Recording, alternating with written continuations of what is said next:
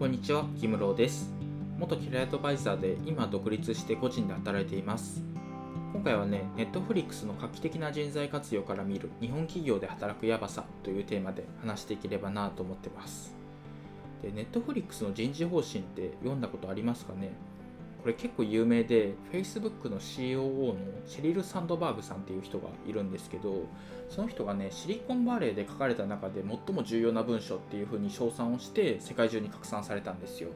で結構本とかも出ててね知ってる人は知ってるかなと思うんですけどあのよく知らない人はねあのブログじゃないや、えっと、その Netflix のホームページのねカルチャーっていう風に書かれてる部分があるのでぜひ読んでみてほしいんですけどちょっと概要欄に URL 貼っておきますね。でこれの中でねすごい画期的な人事方針について書かれてるんですよでちょっとそこの部分だけね抽出すると3つあってえっと、1つがね、すべてのポストに優秀な人材、最も優秀な人材を当てるっていうのが1つ。で2つ目にね、業界最高水準の報酬を支払う。で3つ目に、将来の業務に適さない人にはお金を払って辞めてもらうっていう、この3つがね、書いてあるんですよ。これすごくないですか？まあ、分かりやすく言うと超優秀な人を外からヘッドハンティングしてきてで他の会社よりもね高い給料を支払うんですよ。でその代わりその今あんまり伸びてないというかあまり成果を出してない人まあ良くもないけど悪くもないみたいなそれぐらいのレベルの人はお金を払って辞めてもらうっていうことを書いてあるんですよ。これすごいですよね。日本の企業だったらあんまり考えられないなっていう感じがするんですけどこれね結構ネットフリックスも考え方があってその会社っていうのはねプロのスポーツチームみたいなもんだっていうふうに言ってるんですよ。ドリームチームって言ってるんですけど、まあ、どういうことかっていうとその野球とかねあのサッカーの選手ってプロの選手ってすごいバンバン移籍したりトレードしたりするじゃないですか。でこれってよくよく考えると、まあ、日本企業っぽく考えるならば、まあ、チームの、ね、2軍選手とか補欠の選手っていうのを繰り上げで選手にすればいいのになぜかその外から取ってくるっていう、あのー仕組みじゃないですか。これってすごくないですか？その要はね自分のチームの2軍選手よりもトレードできる強い選手がいたらそっちを使いますよっていうことなんですよ。ネットフリックスもこれと同じでいいコンテンツを作るためにいい経営をするために最強のスタメンにすることだけを考えて人事をやってるんですよ。でこれを聞いた時にねなるほどなと。これの方が理にかなってるなっていうふうに思ったんですけどそれと同時にねやっぱり日本企業これじゃ勝てないなって思ったんですよ。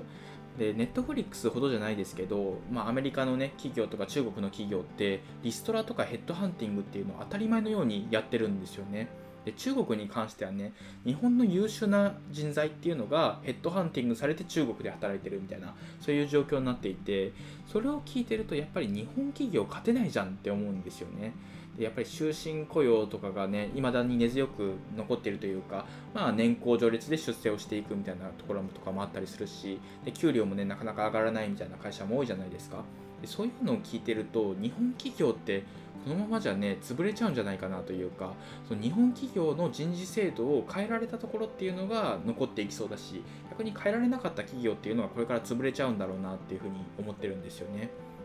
でもっとストレートに言うとそのリストラされる社員さんっていうのがこれから増えていくんだろうなと思っていて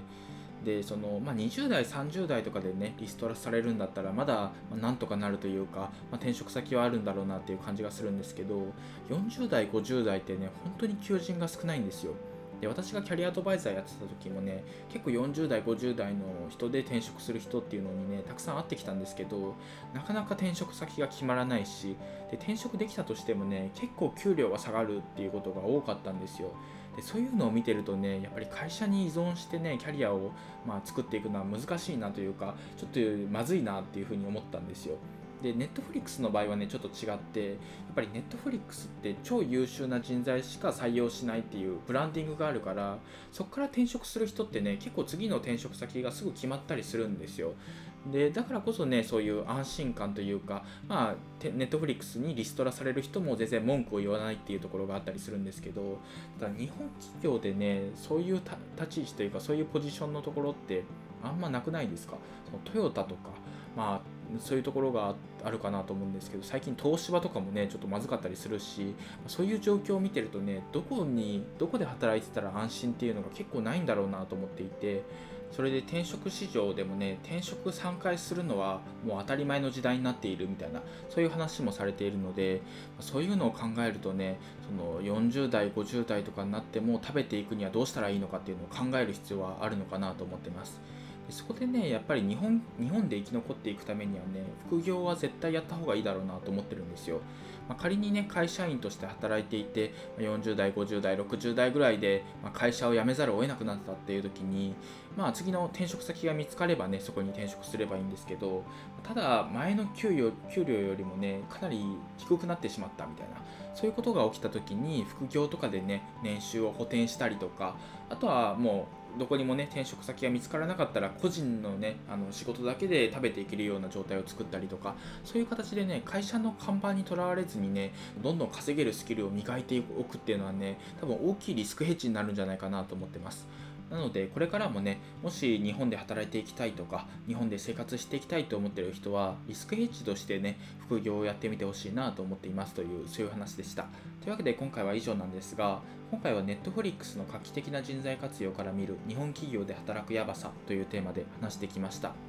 やっぱりね、ネットフリックスはすごいですよ。そりゃあれだけね、面白いコンテンツ作れるはずだわっていうね、そういうところもあるんですけど、まあ、だからこそね、日本企業もやばくなっているし、まあ、自分の身はね、自分で守らないといけなくなってるのかなっていう感じもするので、ぜひね、今回の内容を参考にしてね、副業をやってみたりとか、自分の身は自分で守るっていうアクションをね、してみてほしいなと思っています。で、今回の内容とかね、あの副業演芸場というブログで情報発信していて、まあ、副業に関するノウハウとかもね、書いてたりするので、興味がある人はね、あの読んでみてください。というわけで今回は以上です。ありがとうございました。